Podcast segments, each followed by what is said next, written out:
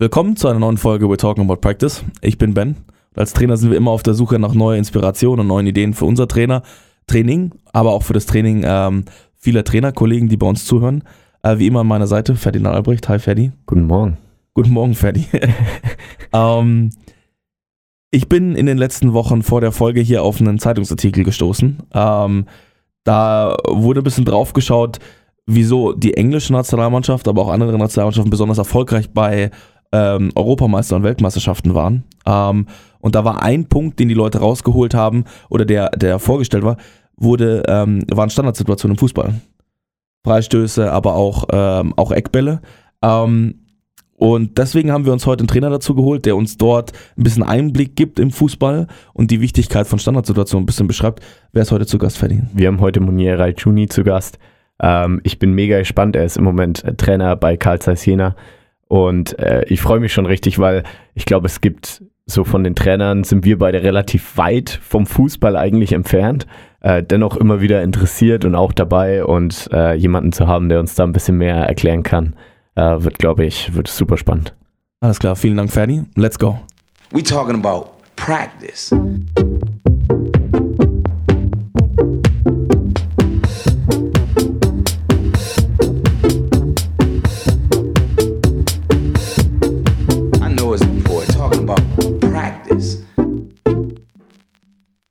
Schönen guten Morgen, Monier. Guten Morgen, hallo.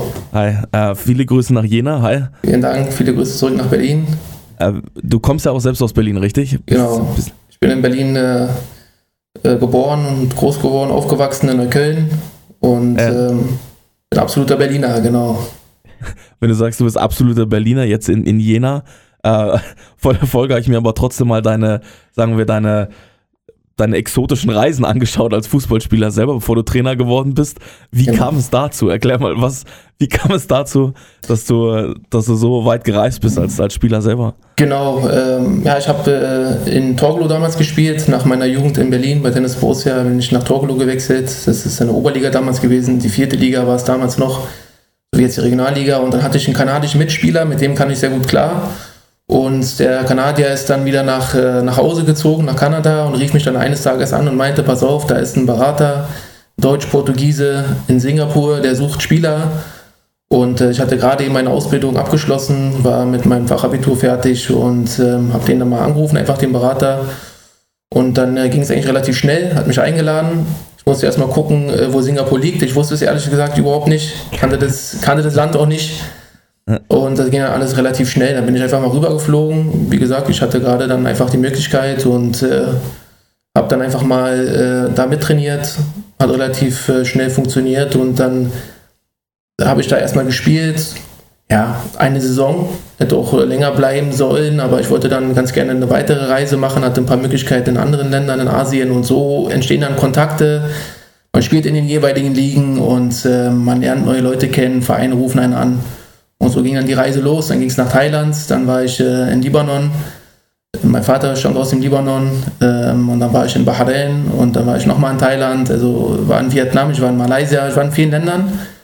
Und es war eine sehr, sehr lehrreiche Zeit, eine sehr schöne Zeit, viele neue Kulturen kennengelernt und ähm, viel Neues einfach auch über den Menschen und auch über mich selbst, wie ich dann alleine dort leben musste, alleine kochen musste, alleine meine Wäsche waschen und äh, alleine auch kommunizieren in Thailand. Das war auch nicht einfach, wo man sich auch natürlich anpassen muss an die Kultur. Wir haben eine sehr spezielle ähm, Kultur, sage ich mal, die schon so ein bisschen abweicht von äh, dem, was wir so in Europa kennen oder in Deutschland.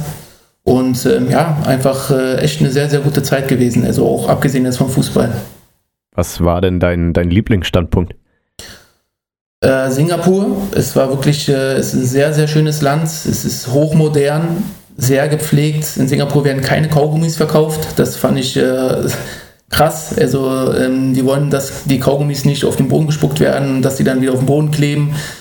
Wenn wir dann in Malaysia mal waren zum, zum Freundschaftsspiel, dann haben dann manchmal die Spieler versucht, Kaugummis mitzubringen nach Singapur. Also so war es dann. Ähm, ja, ansonsten ist Thailand auch sehr, sehr schön, muss man auch sagen. Auch überall eigentlich, nicht nur so diese, diese Großstädte, sondern auch die anderen. Ja, und ansonsten ähm, Libanon, klar, ist auch irgendwo mein zweites Heimatland, wo ich ja auch jedes Jahr bin oder auch als Kind immer jedes Jahr in Urlaub geflogen bin. habe ich mich natürlich auch sehr wohl gefühlt. Bahrain ist halt ein Golfstaat, ähm, wo es halt sehr heiß ist, wo du am Tag wenig machen kannst und äh, viel Wüste und äh, in der Entwicklung noch. Das ist so ein bisschen so ähnlich wie halt Katar oder Abu Dhabi, was ja letztendlich eigentlich nur Wüste ist, aber dann halt jetzt durch die ganzen Aufbau ist es dann natürlich nochmal sehr interessant geworden, aber es ist halt sehr warm. Dann ist da natürlich die, die, äh, die Möglichkeit rauszugehen und äh, was zu unternehmen am Tage schon schwer. Und nach all deinen Reisen nach Südostasien in warme Länder, in, in die Golf, Golfregion, Ja. hast du dich dann irgendwann entschieden, wieder nach Berlin zu kommen. Wie kam es dazu?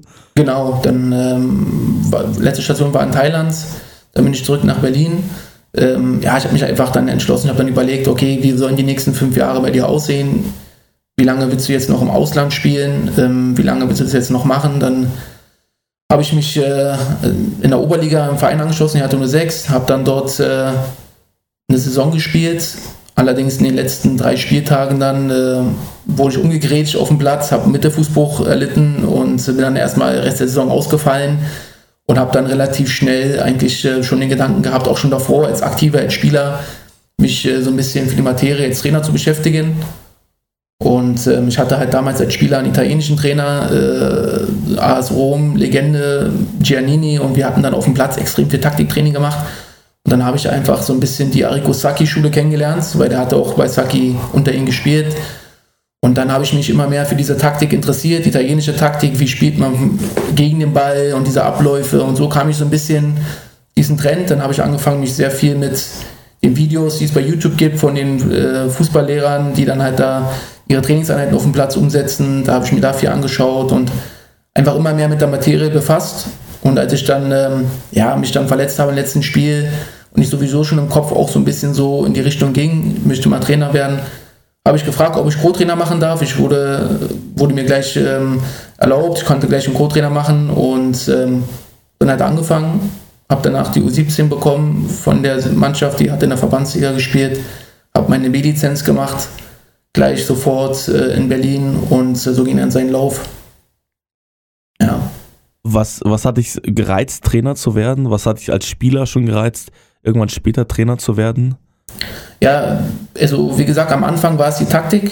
Also ähm, war ich halt dann wirklich da, da von diesem Trainer sehr inspiriert wurde und ähm, anderen Blick einfach auf den, auf den Sport oder auf Fußball bekommen habe, was taktisch angeht, habe mich dann damit sehr viel befasst. Und ähm, dann kam auch der Gedanke, auch der Wille halt, okay, wie kann ich auch einen Spieler besser machen? Ich denke auch immer an mich, wie kann ich mich persönlich besser machen? Als Spieler habe ich sehr viel für mich auch trainiert war ein sehr, also sehr, ich sag mal, engagierter Spieler, der auch selber in seiner Freizeit dann immer versucht hat, nochmal ein bisschen mehr zu machen. Und äh, so war, kam auch der Gedanke, wie kann ich den anderen besser machen? Und so hatte ich das dann so ein bisschen aufgebaut. Äh, was kann man taktisch äh, verändern? Und ähm, so kam ich dann so ein bisschen in, in, in die Materie rein, Trainer werden zu wollen. Vielleicht lass uns mal über, über den jetzigen Zeitpunkt reden. Was sind gerade deine Verantwortlichkeiten bei Karl Zeiss Jena? Ja, ich bin ja, ähm, war jetzt davor, vor Jena war ich beim Berliner AK in der Regionalliga bei den Männern und der Trainer, der dann, äh, mit dem ich zuletzt dort gearbeitet habe beim BRK, der hat mich dann mitgenommen nach Jena und dementsprechend bin ich dann äh, als sein Co-Trainer hierher gekommen und ähm, ganz normal, also wir haben im, im Trainerteam arbeiten wir wirklich gemeinsam als Team, wir haben, äh, meine Aufgaben waren so, wie auch das äh, restliche Trainerteam, dass wir den das Training planen, die Trainingsdurchführung, die Trainingsnachbereitung.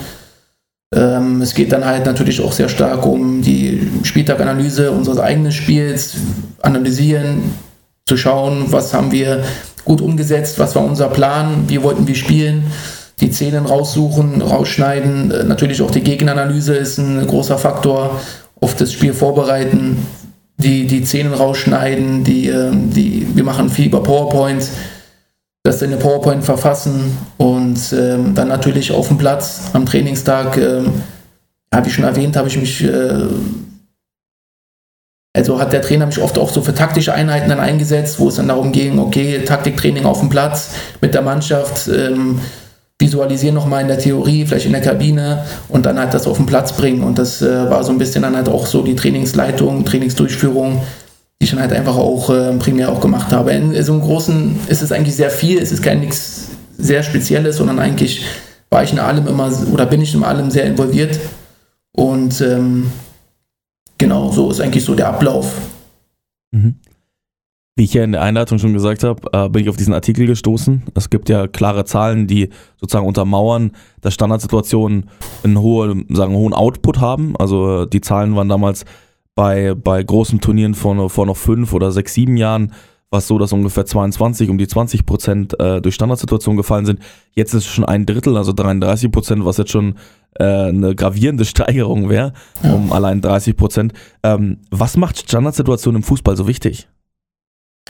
Ja, zum einen ist natürlich, sind jetzt auch die Standardsituationen immer mehr in Fokus geraten. Wir haben jetzt einfach auch äh, gesehen, dass in den Profibereichen es immer mehr Standardsituationstrainer eingestellt werden Ganz berühmtes Beispiel ist ja jetzt bei Liverpool mit dem äh, Thomas äh, Grönemann, der Grönemark, der äh, letztendlich bei Liverpool dafür zuständig ist, die Einwürfe zu optimieren. Ähm, was ist so besonders? Klar, also es fallen einfach objektiv sehr viele Tore nach Standardsituationen. Du hast es bereits erwähnt. Ich glaube, die WM 2018 war ein großes Beispiel, wo ähm, sehr, sehr viele Tore über Standardsituationen entstanden sind. England war ja sozusagen der Standard-Weltmeister. Ähm, sehr viele Tore durch Ecken, durch Freistöße, durch Elfmeter. Und ähm, da war ja dann auch berühmte äh, Aussage von, von dem Trainer Southgate, der halt extra nach Amerika geflogen ist, um dann halt zu schauen, wie in der NBA, wie in der NFL, wie wird eingelaufen, was gibt es für, für Laufwege, was gibt es für, für Varianten. Und die hat er dann einfach auch äh, versucht, in die Mannschaft zu integrieren. Ähm, Standardsituationen sind natürlich sehr viele wir denken meistens, oder wenn man redet über Standardsituationen, geht es meistens immer um die Ecke oder vielleicht noch um einen Freistoß, aber es zählt ja auch dazu der Einwurf, zählt ja auch dazu äh, auch der Abstoß, der Anstoß. Also sind ja viele, viele Sachen, die auch zu den Standards gehören. Ähm, ja, wenn wir jetzt zum Beispiel den Blickpunkt jetzt mal auf die Ecke setzen, wir haben einen Eckball, dann haben wir erstmal schon mal die Ruhe, wir haben die Ruhe am Ball. Das ist schon mal sehr selten im Spiel, dass wir den bei uns hinlegen können. Unsere Spieler können sich äh, positionieren. Wir können uns erstmal, wir können selber entscheiden, wann wir den Ball spielen. Und ähm, wir können uns entscheiden, wo wollen wir hinlaufen. Die Box ist optimal besetzt. Wie besetzen wir den Rückraum? Das sind einfach Situationen, die du aus dem Spiel heraus manchmal, wenn das Spiel so dynamisch ist, gar nicht schaffst. A, die Box immer gut zu besetzen. B, den Rückraum gut zu besetzen, um den zweiten Ball vielleicht zu bekommen. Also du hast Situationen, wo du auf jeden Fall auch mehr Zeit hast. Du hast Situationen, die du besser trainieren kannst einfacher eventuell auch trainieren kannst. Und dadurch, dass du zum Beispiel schon fünf Mann hast in der Box, die einlaufen, ähm, hast du natürlich schon mal eine gewisse Wahrscheinlichkeit, wenn der Ball dann auch gut kommt, dass es dann auch äh, bei der Ecke zum, zum Tor führt. Oder halt auch bei einer kurzen Ausführung. Genauso ist es auch beim Einwurf, ist es genauso im Angriffsdrittel. Du hast auch da wieder die Zeit, du kannst ja selber entscheiden, wann wirst du ein, mache ich einen schnellen Einwurf, mache ich einen weiten Einwurf, mache ich vielleicht auch da eine Variante. Also ich glaube, das ist auf jeden Fall ein Faktor, der ähm, da schon irgendwo äh, entscheidend sein kann. Äh, super spannend, dass du das sagst. Ich habe das auch gehört mit diesem äh, Einwurfcoach oder mit dem, mit diesem, ich glaube, es ist ein Däne, der das gemacht genau, hat. Genau. Der, der, der ganz viel halt darüber gesagt hat, wie kann ich vielleicht auch Einwürfe für den, für den Gegner verhindern, wie kann ich äh, damit so eine Art äh, äh, wie kann ich den Raum anlaufen, dass ich dann Räume auf der Gegenseite des Spielfelds eröffne und sowas. Das fand ich auch sehr, sehr spannend. Ja. Ähm, ich glaube, wichtig für uns beide ist auch erstmal das zu mitzunehmen, dass ein Einwurf genauso eine Standardsituation kein, äh, sein kann wie, wie eine Ecke und Freistoß, wie vielleicht die meisten Laien über das Thema nachdenken würden.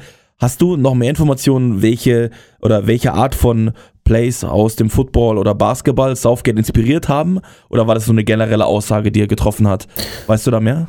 Also es ging halt darum, dass er, also jetzt ganz spezifisch weiß ich jetzt nicht, aber ich weiß halt, dass es halt dann, dann schon darum ging, wie sie zum Beispiel halt auch blocken, wie sie frei blocken. Das hat man ja auch bei England dann gesehen, dass sie dann halt auch ähm, ähm, versucht haben, über diese Blindside letztendlich, dass die Spieler in einem, äh, in einem so einem Pulk sozusagen stationiert haben oder in so einem Train und dann halt versuchen, Spieler frei zu blocken, dass Spieler in eine Situation kommen, in Räume kommen, wo der Verteidiger es natürlich dann auch schwer hat, den dann auch noch aufzusammeln, weil es ist dann auch schon sehr eng, ist ein Getümmel da drinne und ähm, das waren dann schon interessante Aspekte und das ist ja dann auch das, was wir dann noch bei England äh, primär halt auch gesehen haben und äh, wie du schon erwähnt hast, ist, die, die Zahlen sind signifikant nach oben gegangen.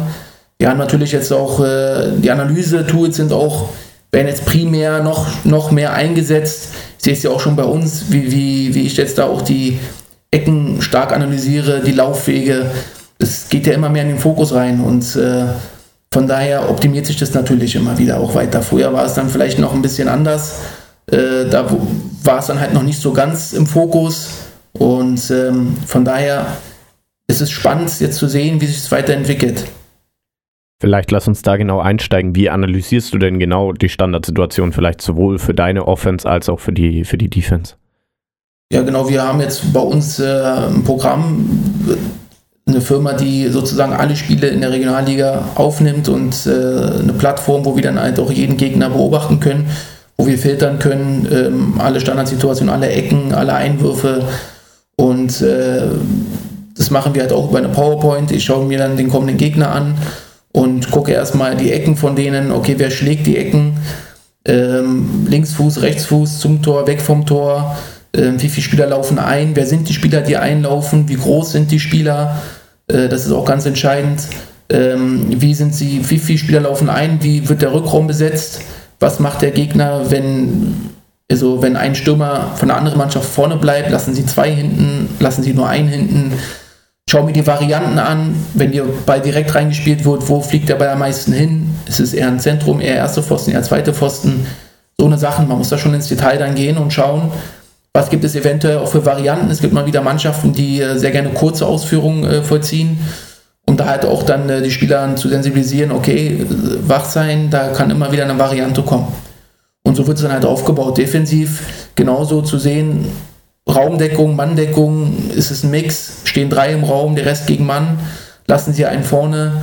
Und da auch zu schauen, haben sie irgendwo welche Schwächen, wie ist der Torwart, kommt der raus, bleibt er eher auf der Linie, ähm, kriegen sie Gegentore, viele Gegentore, Torchancen gegen sich nach Ecken? Und so wird es halt aufgebaut. Das ist dann auf jeden Fall, man kann im Fußball bei jeder Sache sehr stark ins Detail gehen und bei jeder Sache kann man sich stundenlang mit beschäftigen. Also das ist halt ähm, genau das Thema, warum dann auch extra Trainer eingestellt werden, die sich für die Standardsituation oder für die Ecke zum Beispiel beschäftigen, weil es einfach ein sehr, sehr großes Thema ist und äh, man natürlich da auch immer wieder viel mehr ins Detail gehen kann. Mhm.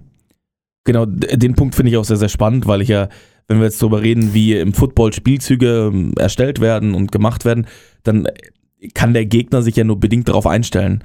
Ist es oder was beobachtest du so in deiner praktischen Arbeit?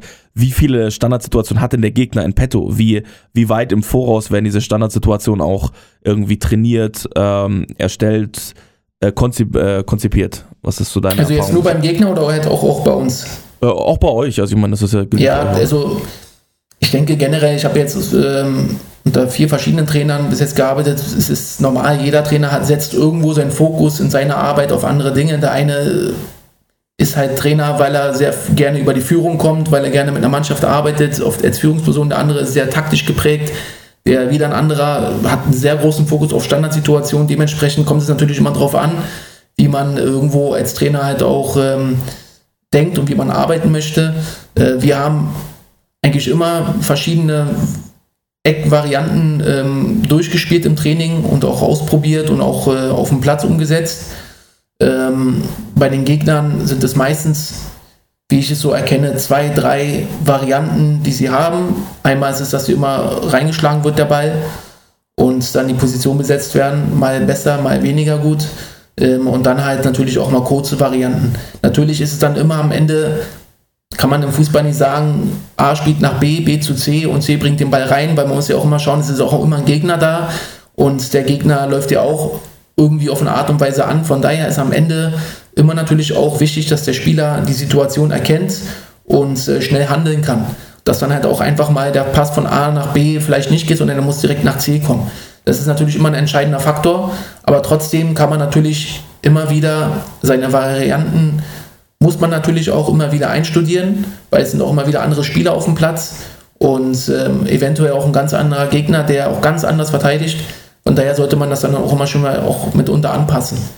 Und ähm, deswegen ist es jetzt bei uns, wie gesagt, meistens die Gegner zwei bis drei Varianten, die schon auffällig sind. Und aber auch da nochmal, jeder Trainer schaut auch seine eigenen Ecken an und überlegt auch, wo kann ich noch was besser machen. Von daher kann es sein, dass am, am Spieltag, wenn wir dann gegen die spielen, auf einmal eine ganz andere Variante kommt. Das ist ja bei uns genauso. Wir sitzen dann im Trainerteam und dann sage ich zum Beispiel, oder der Trainer, okay, pass auf, die Ecken waren jetzt aber diese Woche nicht so gut, lass uns doch mal da nochmal was machen. Und dann auf einmal fängt man an, eine andere Variante zu bringen, die wir vorher noch gar nicht gemacht haben. Und äh, das macht ja dann die Sache halt auch so spannend. Was ich ganz, was ich ganz interessant finde, ähm, wir beide sind jetzt nicht direkt aus dem Fußball, ähm, aber immer wieder, wenn man sich so äh, Bundesliga-Highlights oder sowas anguckt, dann gibt es immer wieder einzelne Spieler, äh, Robert Lewandowski, bestimmte Innenverteidiger beim Eckball und so weiter, die immer wieder es schaffen, bei Standardsituationen für sich den Vorteil so herauszuspielen, dass sie dort besonders gefährlich sind. Äh, ich denke auch an, an Drogba bei Chelsea gegen den Bayern-Finale, das mir natürlich wehgetan hat zum Beispiel. Ja. Äh, wie kann es sein, dass obwohl man so viel Zeit hat, sich darauf vorzubereiten, dass die es immer wieder schaffen, so erfolgreich zu sein. Sind, ist es dann die reine Qualität oder ist es dann doch immer wieder dieses taktische Neueinstellen und immer wieder neue Variationen? Ich denke sowohl als auch. Ähm, klar, das sind jetzt natürlich Spieler, die einfach eine enorme Qualität haben und äh, wo es dann halt auch sehr schwer ist, das zu verteidigen. Man darf auch nicht vergessen, ähm, dass auch als Angreifer, wenn man jetzt eine Ecke hat, als Angreifer, man mit einem Blick zum Tor ist und man ja auch in den Ball besser reinlaufen kann. Man kommt ja häufig auch, wenn man gerade dieses Einlaufverhalten hat, man kommt mit einer gewissen Geschwindigkeit, mit einer gewissen Wucht, hat einen besseren Absprung und geht in den Ball rein. Als Verteidiger, wenn man jetzt im Raum steht, ist es natürlich dann schon schwer, weil manchmal hat man vielleicht nur einen Schritt, um dann abzuspringen. Man hat dann auch nicht so diese Robustheit, um diesen Ball auch zu bekommen. Selbst wenn man eine Manndeckung macht, hat man da wieder das Problem, dass auch da der Angreifer natürlich irgendwo ein Vorteil ist, weil er weiß, wo er hin will. Er kann sich seinen Körper gut reinstellen und Lewandowski ist ja natürlich auch ein sehr robuster Spieler, auch ein großer Spieler. Und ähm, der Verteidiger muss dann halt auch schauen, dass er jetzt vielleicht nicht irgendwo geblockt wird. Es ist sehr eng und da sind dann manchmal kleinste Sekunden, wo dann einfach auch ähm, sich der Raum ergibt. Und selbst wenn der Verteidiger dran ist, ist es dann trotzdem einfach auch eine Klasse, eine Klasse vom Stürmer, sich da durchzusetzen, den Kopf hinzuhalten, auch einen gewissen Mut zu haben, eine Bereitschaft zu haben. Man sieht sehr oft, Kopfball ist meiner Meinung nach auch eine Sache von, von, von Wille, von Bereitschaft, den Kopf auch dahin zu halten. Weil äh, es ist ein Getümmel, es kann eklig sein, da kann man, wie oft sieht man, dass dann der Kopf an Kopf irgendwo knallt, der Torwart kommt raus, will den Ball fausten, faustet aber den Spieler an. Das sind alle Sachen, ähm, ich habe ja auch hier Narben, das ist alles schon passiert. Und das ist immer wieder im Kopf und man sieht dann auch häufig auch im Profibereich in der Bundesliga, wo dann Leute sich auch einfach mal wegdrehen, weil sie dann natürlich dann auch irgendwo so ein bisschen eine gewisse Angst haben. Und das ist dann schon auch sehr viel Wille, Qualität und der Ball muss auch ankommen. Das ist auch nochmal die Qualität des Flankengebers. Das ist ja auch immer eine Frage, hat man das in der Mannschaft? Jemanden, der die Flanke punktgenau spielen kann. Wir können Einlaufverhalten trainieren ohne Ende. Wenn der Ball da nicht ankommt, wo er hinkommen soll, ist es auch ein Problem. Ja, also von daher, es sind dann schon sehr, sehr viele äh, Kleinigkeiten, die dann auch zusammenführen müssen. Und alles ist irgendwo ein Puzzleteil. Und deswegen ist auch nicht jede Ecke immer ein Tor.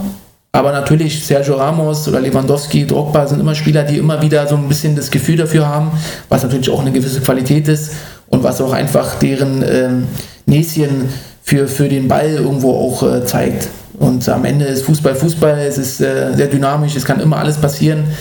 Ich habe auch schon bei uns Varianten gezeigt vom Gegner am Vormittag, wo wir am Abend gespielt haben. Und genau diese Variante ist auch gegen uns passiert an demselben Spieltag, obwohl ich sie gezeigt habe.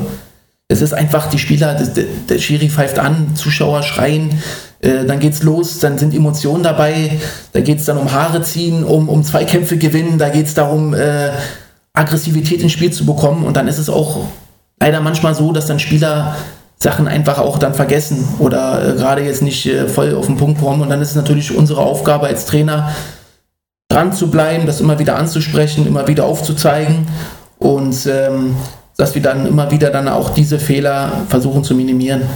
Mhm. Für dich jetzt offensiv, wenn du daran arbeitest und sagst, wir wollen eine neue Standardsituation entwerfen oder an eine neue Variante äh, bauen, wie, wie kommst du auf die Standardsituation? Was sind äh, Qualitätskriterien und was sind vielleicht Ideen, die man, die man bei so der Konzeption von der Standardsituation hat? Ja, also letztendlich gibt es natürlich schon aus eigener Spielererfahrung, ähm, haben wir natürlich auch schon mal gewisse Varianten gehabt, äh, wo wir sagen, okay, die waren wirklich sehr gut. Dann gibt es natürlich äh, viel durch Analyse. Ich gucke sehr viel internationalen Fußball, auch Premier League sehr viel und äh, oder sei es jetzt auch natürlich auch Bundesliga, CDA, egal wo, man sieht natürlich sehr viel. Spanien, man sieht mal verschiedene Varianten, ähm, die man immer wieder irgendwo auch sich angucken kann. Wichtig ist natürlich immer, man muss schauen, erstmal seine eigene Mannschaft, was habe ich für Spieler, was habe ich für Spielercharaktere, habe ich überhaupt Leute, die groß sind, um in der Box auch mal so einen Zweikampf zu gewinnen. Und äh, dementsprechend bauen wir dann einfach auch unsere eigenen, sage ich jetzt mal, Ecken, wenn wir jetzt über Ecken sprechen, unsere eigenen Varianten auf haben guten Schützen, ähm, ist er Linksfuß, eher Rechtsfuß. Was sind unsere ähm, Spieler, die einlaufen? Wo fühlen die sich wohl? Auch viel mit den Spielern auch kommunizieren. Die Spieler müssen das ja auch selber ähm, für wichtig äh, empfinden und halt auch die, die, die Varianten auch akzeptieren. Und äh, so entstehen dann halt Varianten, mal eine lange, also das halt auch reinschlagen. Was gibt es da für Möglichkeiten? Welche Zonen wollen wir belaufen? Welche Räume? Wie wollen wir den Rückraum besetzen? Und dann halt auch kurze Varianten. Was gibt es für Möglichkeiten? Dann ist natürlich auch die Frage, wie ist der Gegner aufgestellt? Aber primär, je nachdem, welche, welcher Saisonphase wir uns befinden, hat man natürlich auch erstmal eigene Varianten, die man unabhängig vom Gegner erstmal einstudiert. Und dann hängt es immer wieder davon ab, okay, wir spielen jetzt gegen Gegner X, der steht jetzt äh, sehr gegnerorientiert, da könnte man vielleicht äh, mal mit einem Block arbeiten oder der hat nie einen draußen, wenn wir zwei Mann da haben am Ball, lass uns doch mal was Kurzes machen. Und so entstehen dann einfach Varianten. Ja, also einmal durch, durch Vorerfahrung, durch ähm, Sehen bei anderen Mannschaften und ähm, durch äh, eigenes Erfinden. Wie viel Trainingszeit investiert er denn insgesamt pro Woche in Standardsituationen? Was glaubst du? hängt auch immer wieder davon ab, welcher Trainer. Ähm, normalerweise war es häufig so, dass wir das eher im Abschlusstraining gemacht haben, also in den letzten Training vor dem Spiel, dass wir da dann nochmal primär die Spieler genommen haben, die auch am, äh, am Spieltag spielen werden, um das mit denen nochmal ähm, durchzuspielen. Wir haben dann aber auch da variiert und auch mal das mal versucht am Anfang der Woche zu machen, ohne dann den Kader oder die, die Startelf ähm, aufzuzeigen und bekannt zu geben. Und, äh, aber im Großen und Ganzen ist es natürlich schon wesentlich weniger als äh, andere Phasen des Spiels im, im Training. Also das heißt, äh, wenn man es vielleicht jetzt auf Nettozeit hochrechnet, ist es dann vielleicht eine Stunde in der Woche oder so. Also vielleicht zwei Tage, zwei Einheiten in der Woche, wo man äh, über Standardsituationen oder über Ecken spricht. In der Vorbereitung, Saisonvorbereitung, ist es dann natürlich schon nochmal mehr. Ist klar, da hat man auch mehr Zeit. Dann hat man auch mal eine Regenerationseinheit, wo man das machen kann. Und ansonsten passiert natürlich auch sehr viel äh, in der Theorie, also auch im, in, der, in den Besprechungen, wo viel aufgezeigt wird. Und äh, so ist es meistens strukturiert. Vielleicht nur als, äh, äh, als Vergleich, wie viele Trainingsstunden habt ihr pro Woche oder wie viel, wie viel Nettozeit habt ihr pro Woche insgesamt im Training? Das ist eine gute Frage. Ähm, wir hatten jetzt zwischen äh, Sonntag spielen, dann haben wir meistens Montag wenn wir jetzt Sonntag spielen, ist meistens Montag ein Spielersatztraining und ein Auslaufen für diejenigen, die äh, 90 Minuten oder mehr als 45 Minuten gespielt haben. Dann ist meistens der zweite Tag frei nach dem Spiel. Und dann äh, kommt es halt darauf an, ob man dann äh, den ersten Trainingstag doppelt macht. Und meistens dann da doppelt, wo, wobei wir eine Krafteinheit haben am Vormittag und dann am Folgetag, also das ist ja dann die erste richtige Einheit auf dem Platz. Dann ist dann der es wird dann sozusagen der Mittwoch sein, Doppeleinheit, Donnerstag nochmal eine Einheit, Freitag eine Einheit und Samstag Abschlusstraining. Das heißt, du hast meistens drei bis vier Einheiten auf dem Platz. Jede Einheit geht ungefähr 90 Minuten mhm. und ähm, hast dann nochmal so ein Abschlusstraining. Das dann meistens dann so ein bisschen weniger sein wird, 60 Minuten, 70 Minuten ungefähr. Mhm. Du hast ja über den Spezialisten für Standardsituationen gesprochen. Ähm, wieso habt ihr noch keinen Trainer für die, für die Standardsituation? Ist das was, was gerade erst ankommt? Ist natürlich auch immer die Frage, welcher Liga äh, wir spielen, welche Möglichkeiten hat die Mannschaft oder hat äh, der Verein. Ähm, das sind ja auch alles Trainer, die dann sehr starken Fokus auf ihre Arbeit setzen und sehr viel Arbeit investieren. Das heißt, da wird auch die Frage sein, wie kann man diese Person, diesen Trainer halt auch finanzieren? Und das ist dann einfach auch dann die Frage vom Verein, wo denkt der Verein, kann er noch äh, einen Trainer noch mit einstellen? Weil wir sind jetzt schon im Augenblick halt ein Cheftrainer, wir sind zwei Co-Trainer und wir haben einen Athletiktrainer, Torwarttrainer, also das sind dann schon, wir haben Physiotherapeuten, das ist schon guter Stuff.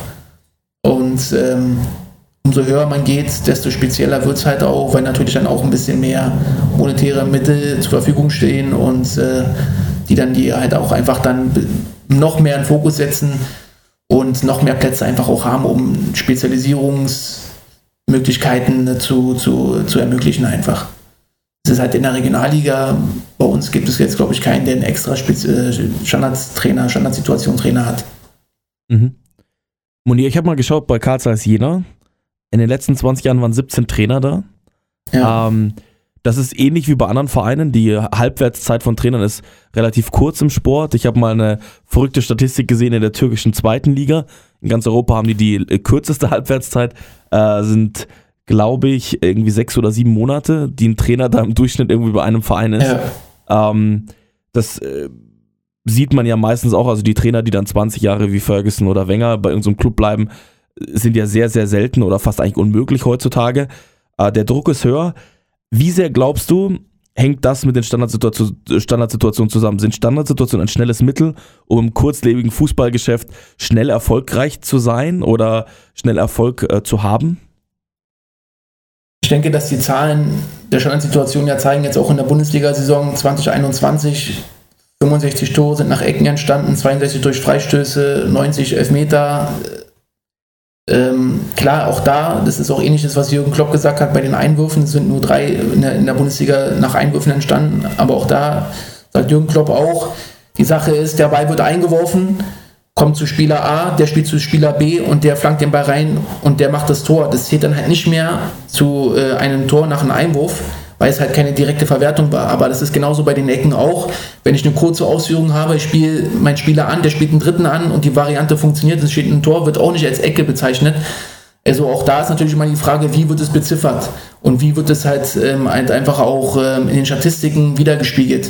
Und wir sehen einfach, dass natürlich sehr viel über Standardsituationen entsteht und immer wieder gewisse Mannschaften, die eventuell jetzt in dem offenen Spiel nicht so ganz die Möglichkeiten finden, gegen ähm, stärkere Gegner irgendwo sich durchzuspielen, nutzen dann halt häufig auch mal so eine Ecke aus oder so einen Freistoß.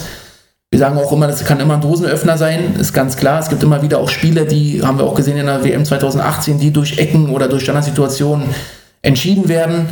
Ähm, das kann auf jeden Fall immer wieder ein Dosenöffner sein, aber ich glaube nicht, dass jetzt ein Trainer sich ausschließlich auf, auf diese Situation fokussiert, weil wir müssen auch erstmal zu einer Ecke kommen, müssen uns auch erstmal eine Ecke erspielen und äh, wir müssen auch da dann erstmal natürlich schauen, dass wir unsere Varianten auch einstudieren. Das braucht auch alles Zeit, das geht auch nicht so schnell. Und ähm, auch äh, da brauchst du natürlich oder die Freischüsse in den gefährlichen Zonen, die muss man sich auch erstmal alles erspielen. Ich denke, es kann immer wieder zum Erfolg führen. Kurzfristig auf jeden Fall kann man mal ein Spiel gewinnen, auch mal ein zweites.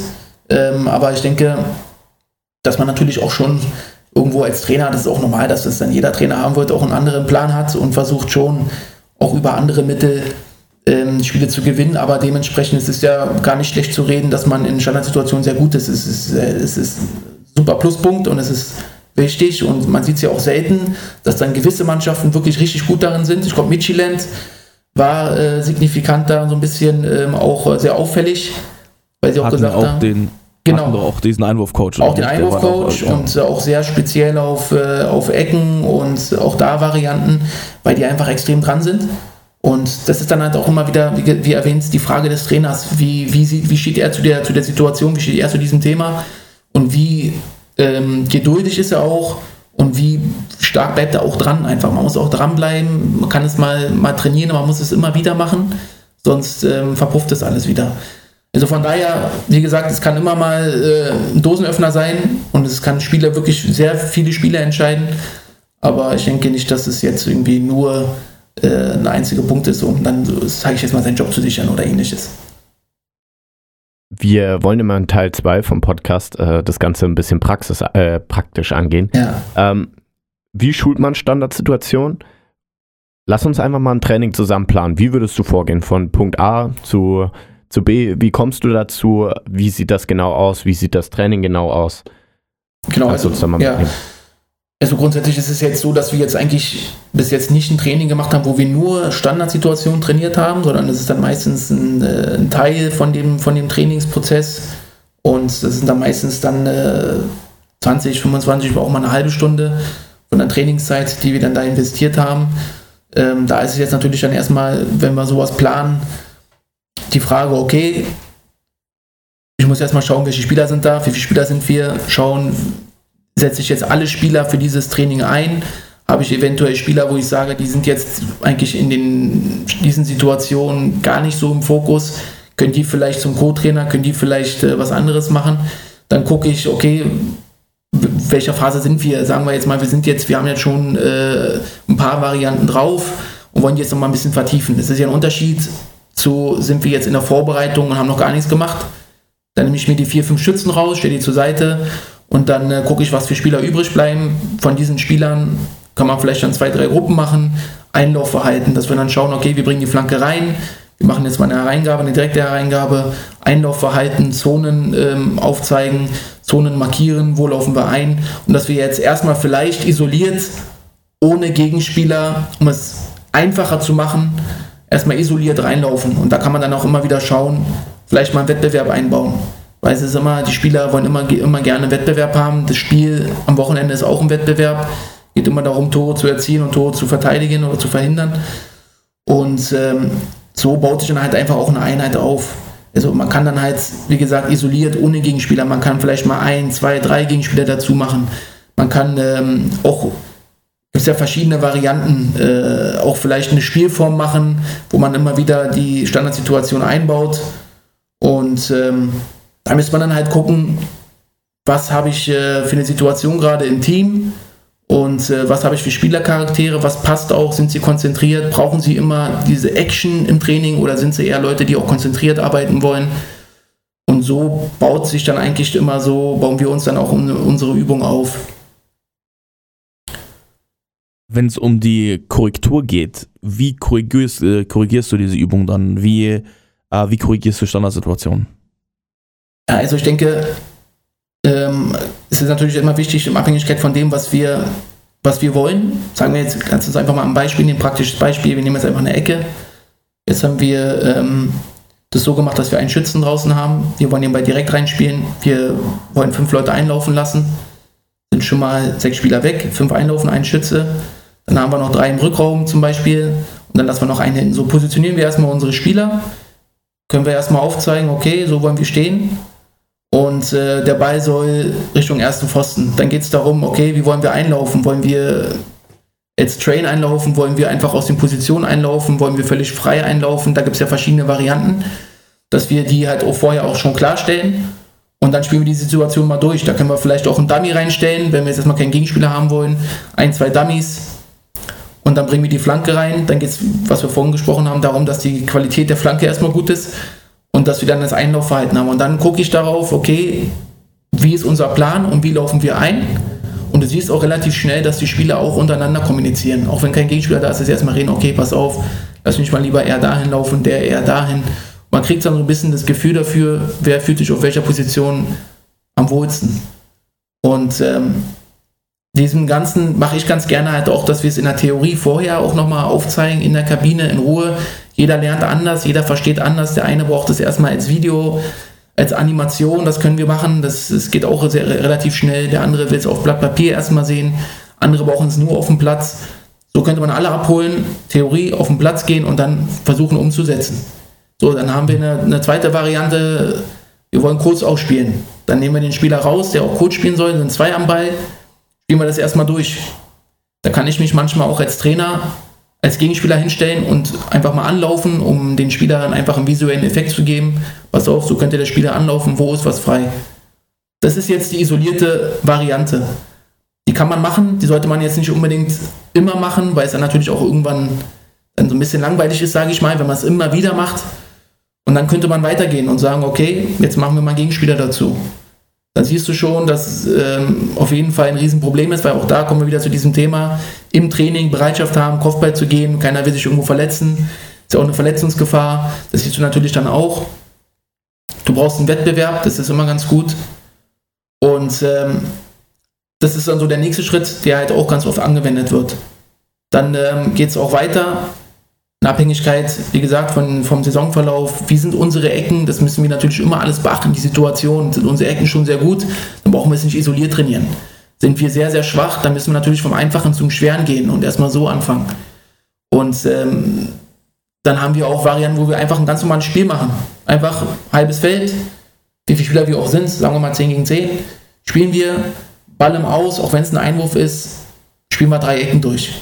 Hast immer ein Spiel, Spieler sind, äh, haben Bock drauf, die spielen, können zocken und hast aber bei jedem Ausball hast du eine Ecke oder zwei Ecken, drei Ecken, um einfach mal ein bisschen zu vertiefen. Bei jedem Ausball machst du drei Einwürfe, machst du drei Freistöße.